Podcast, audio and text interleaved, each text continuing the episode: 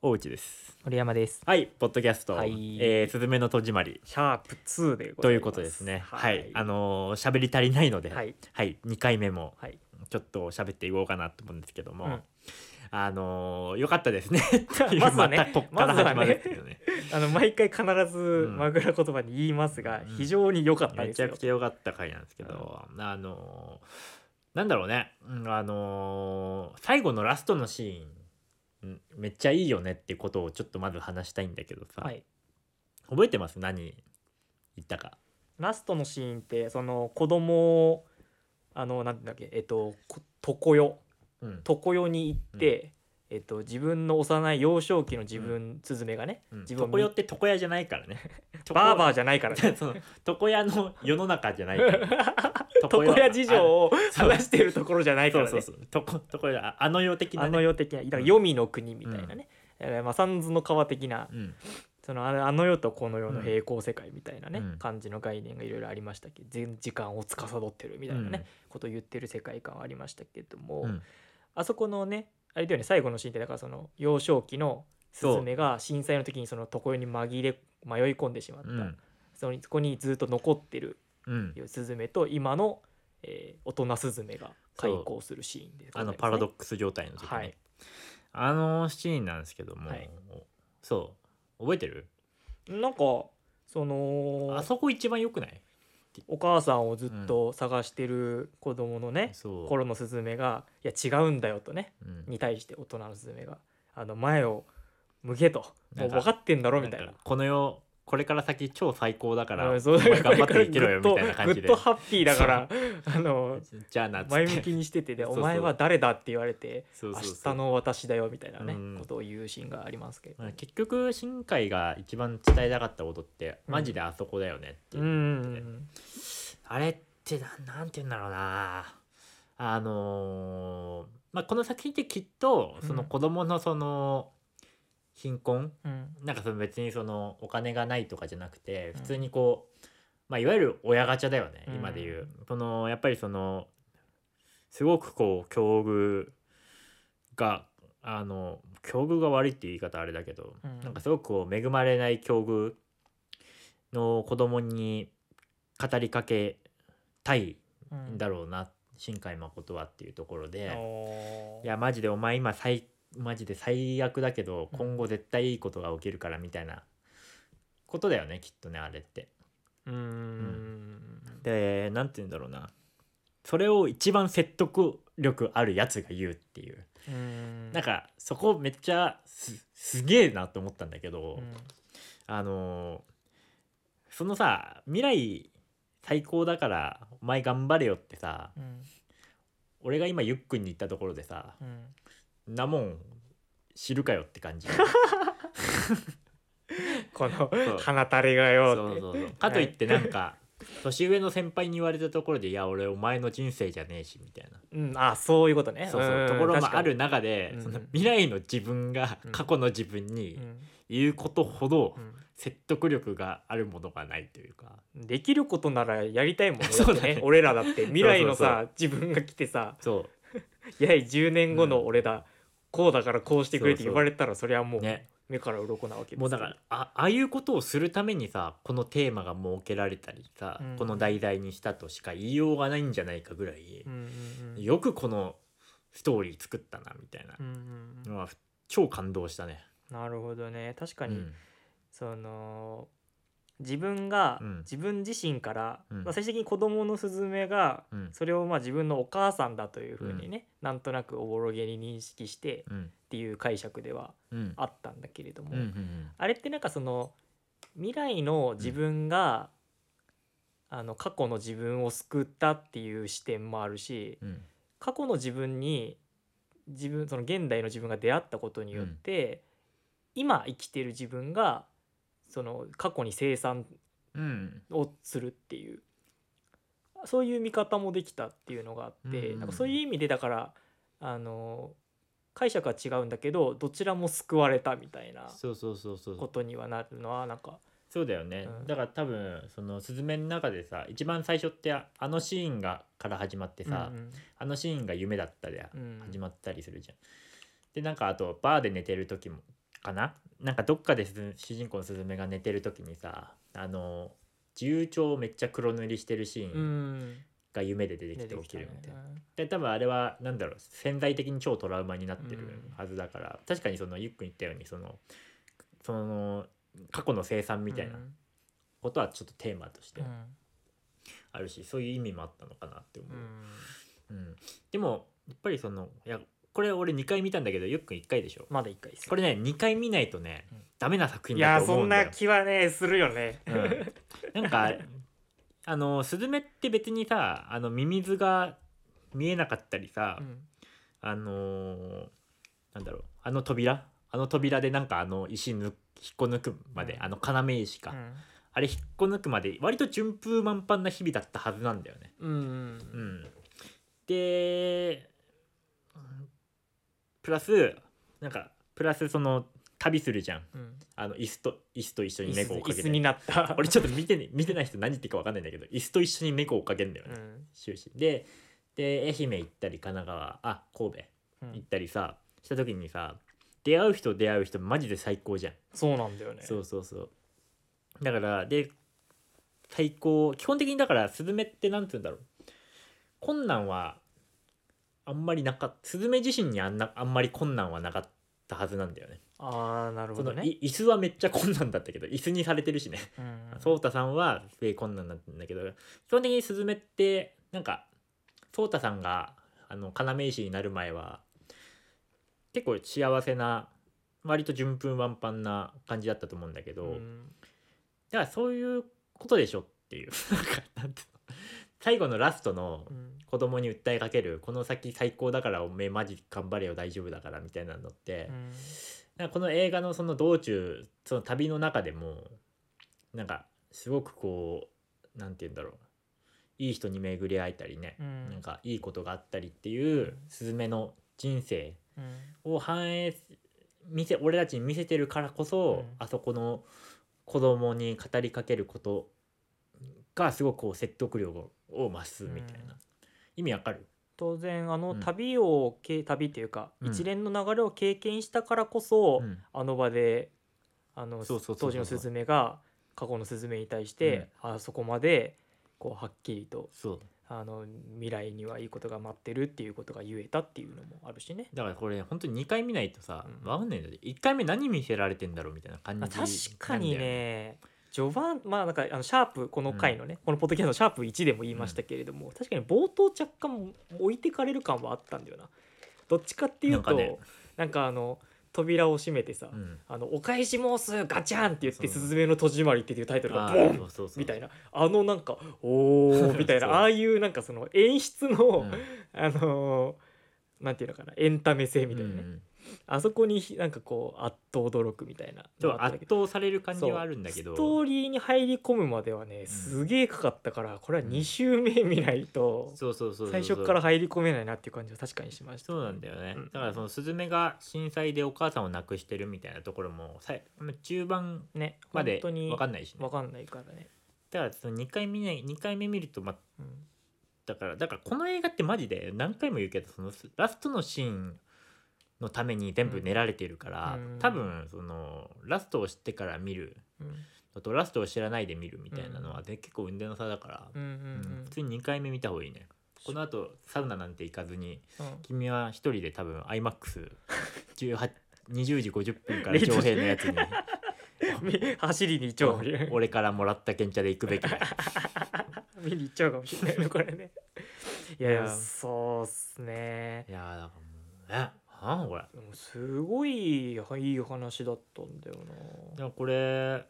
なんだっけ世界すすげえ国で上映されるんだよねあーその天気の子とかよりもってことあそうそうもっと増えてへ、でーだから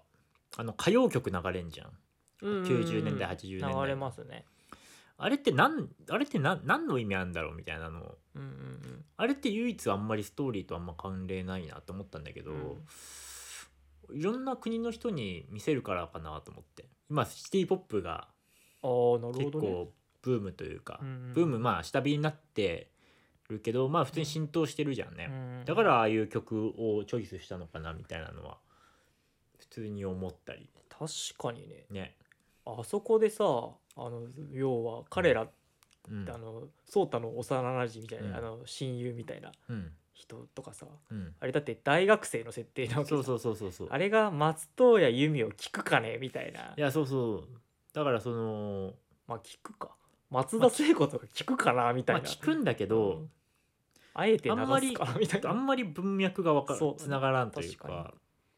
なんだろうって思った時にまああれは普通になんかそういう商業的なうん、何かがあったりしたのかなみたいうんなんか結構確かにさ、うんあのスナックでうんカラオケを歌うシーンが出てきたりとかな、さ、そうそうそうそうね、そういうふうになんか現代の曲ではなくて、ちょっと一昔の曲をあえて採用してるみたいなとこはあったもんね、そうなんだよ確かにあと謎なの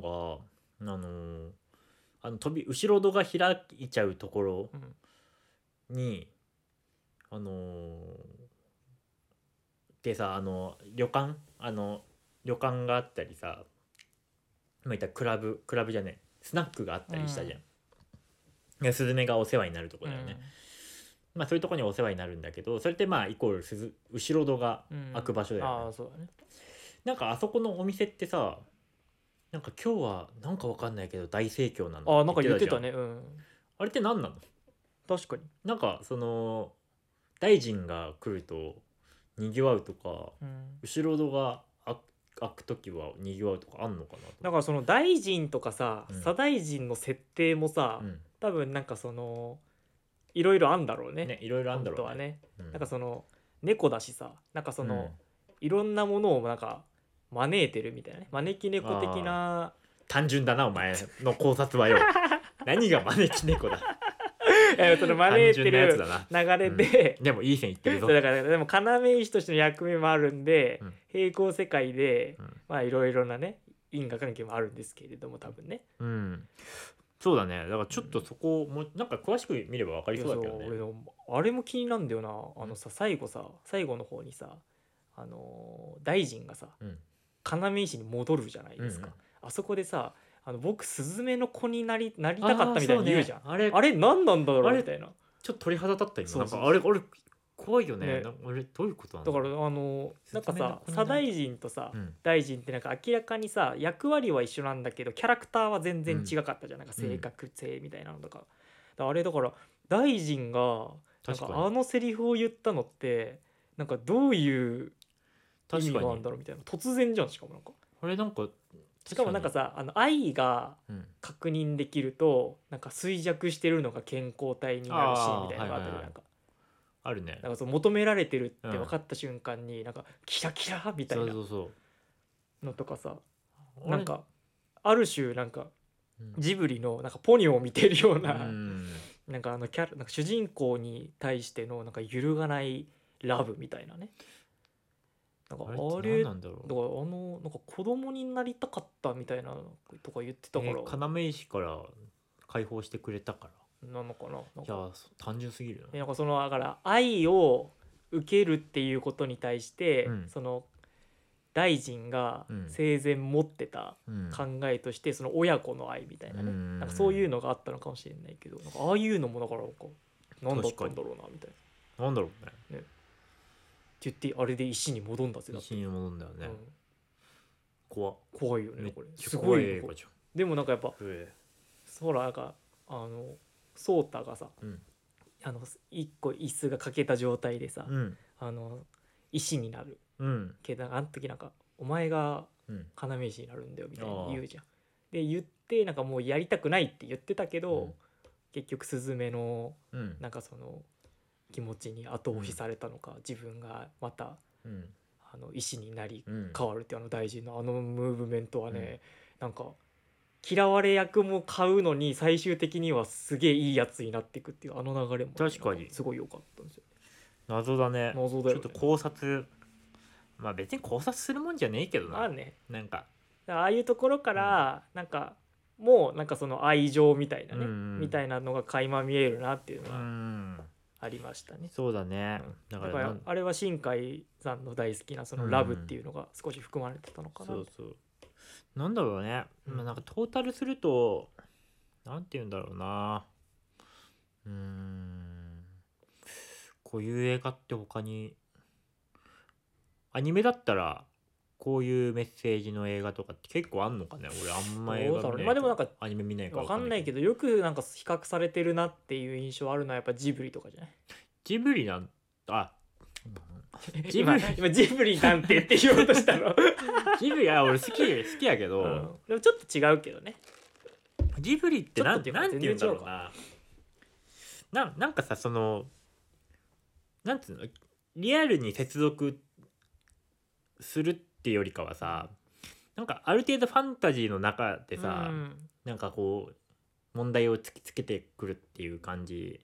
に対してさあの新海の映画って極限までリアルなんだよねそれこそ東京駅を描いたりさあー実際の土地をなるほどね描いたりさ、うんあの東北道行く前のさうんなんか高速道路とかも、り超き忠実に描いたりしてるからなんかやっぱそことは決定的に違うんじゃないかなみたいな。なんかその監督としての主観がさ、うんなんかこう嫌みったらしく出てこないっていうのうんもあるかなとは思うけどどっちやみったらしいの、まあ、嫌みったらしいっていうとちょっと語弊 が、えーありますけれども、うんやっぱりその監一監督としてうんこの作品にこういうメッセージ性を込めたいんだみたいなあのがなんていうのかなジブリの方が、まあ、今さっき言ったたまたまねジブリを出確かにしたけれどもー確かにね、監督の主観っていうものうんがなんか結果論としてうん色濃く出てるのはうん、比較するならばジブリの方かなっていう気はするんだけどその新海誠の作品ってその直近の映画のもので言うと、そういうなんか社会情勢とかうん、その世間っていうものにフォーカスしてそうだねる中での実際に誰もが経験しているであろうとか、誰もがあー見た見聞きしたことがあるであろうっていうことについて、うんあのフィクションを入れながら、うん、なんかその考察するにあたって解像度は高くなるじゃんね、なんかね。うん、だからその震災のテーマとかでもアニメだからこそさ、うんこんだけドストレートに震災を描いても結構成立するっていうか、うんそうそうそうあまりこう社会派アニメみたいにならないっていうのはやっぱアニメだからこそできる表現みたいなのはうんあるかもね、しかもジブリってさキャラジブリって結構キャラクターに愛着湧くけあどー新海の作品ってキャラクターにマジで愛着湧かんから 大臣ぐらいじゃない今回大臣ですらもちょっと微妙 だわそうだね、なんかちょっと怖いしねうん、確かになんかそのあの人のああいう生い立ちがとかさ、うんなんかああいうなんかその成長がっていうのも多少はあるんだけど、今回で言えば当然スズメとかがそういう子に当てはまりはするんだけど、うんうんなんかその成長を見届ける感動系ではないじゃんねなんかね。そうだからなんかある意味その新海の出てくるキャラクターって結構誰にも置き換えやすいっていうかさあそうそうそうそうそうキャラクターがうん割となんか薄い、薄いっていうかなんか透明みたいな感じなのかうんなんかいい意味であのなんていうかこうナロー系っていうかさ、なあーそうだね無敵ではないじゃん、うんやっぱなんかその柔軟性がある、うんやっぱジブリの作品ってやっぱキャラクターがすげえ立ってるからさ、うんハウルしかりなんでと突然俺ハウルが出てきてビビってんだけどさその代表作品でもないの にまあ、確かにでもハウルってキャラクターめちゃめちゃ立ってるしね、うん、あの誠司君とかさ、うん、ああ天沢君とかね、そうそうそう、うんあとポニョとかねうん、確かにだからだからキャラクターがすげえ立ってる、うん千と千尋だって千だよね、あと白うん、にぎはやみ琥珀主とかねそうそうだから全結構決定的にちまあでもそのなんて言うんだろうまあ新海がねあのージブリから影響を受けてるって言ってるもんねあの飯の食い方とかああ影響されてるみたいなこと言ってたんだけど今回もご飯のシーン非常に良かったですね ね、天気のことがあってあれラストシーン完全に「千と千尋」だもんねあの空から落下するやつ とかさ完全に「千と千尋」じゃんみたいなでもこん今回受けるのがさあのツイッターでさ大臣がさ、うんハッシュタグですげえツイートされてるところにさ「うんリアル耳すまじゃん」とか書いてあったのね、へそうそうだから完全にこれ皮肉だなと思って じ前作で多分ジブリっぽいってめっちゃ言われたから、うんあえてえああなるほジどブリね、出してきてんのかなみたいな、うんちょっと思ったりねはいあそういう皮肉もあってすげえ楽しい俺全然喋れっけどまあ今20分もあってるんでちょっとまとめに入りますか入りましょうかねそうですちょっといやーだから名残惜しいですけれどもいや本当俺新海誠の作品って本当に何だろう「君の名」が出る前からうんすごく好きでう、んいやほんとそれこそ「琴の葉の庭」とかねうんから好きでっていう中でやっぱりその3年おきうんに上映してるんだよね「君の名は3年たって天気の子3年経って今」みたいなう。んだからなんかこう自分の中でも結構そのなんだろう経過地点みたいになってんだよ。ううんん、だから結構そうそういう意味でも、うんなんか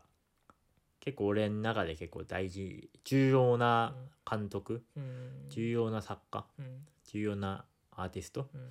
えー重要ななんかだと思うんだけ どもう非常にインポータントな人物であるといううんそうそうそうことはも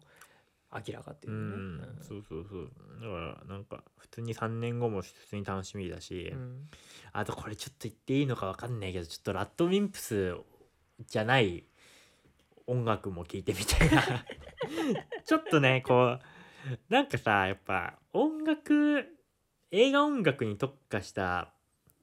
音楽家の人起用した時どうなるか、まあ、まあそれはねそうなんだよな、ねことのこれあはのちょっとまあねいろいろありますけれども、それこそあのチェーンソーマンのさ、びうんあの音楽担当してるあの人うん、なんだっけちょっと名前出しとくかあの人とか声の形とかもあそうやなっんだてんだよね。えあの人とかだ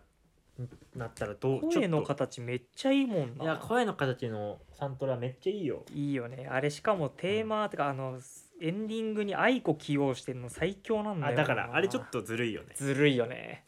そうちょっと名前出したいな、うんちょっとあれちょっと今出しますね出しますじゃあその間にちょっと僕がうんつないでうん僕があの2週目を見るにあたってねちょっとあれしようと思うけど、なんか新海誠のうん作品って、うんあのさっきもちょっとちらっと出てきましたけど、ん一貫してその時間の流れみたいなものっていうのをね、まあ、その作品がリリースされるのが3年おきとか、うんそういうのもそうなんだけどうん時間の流れが持つなんか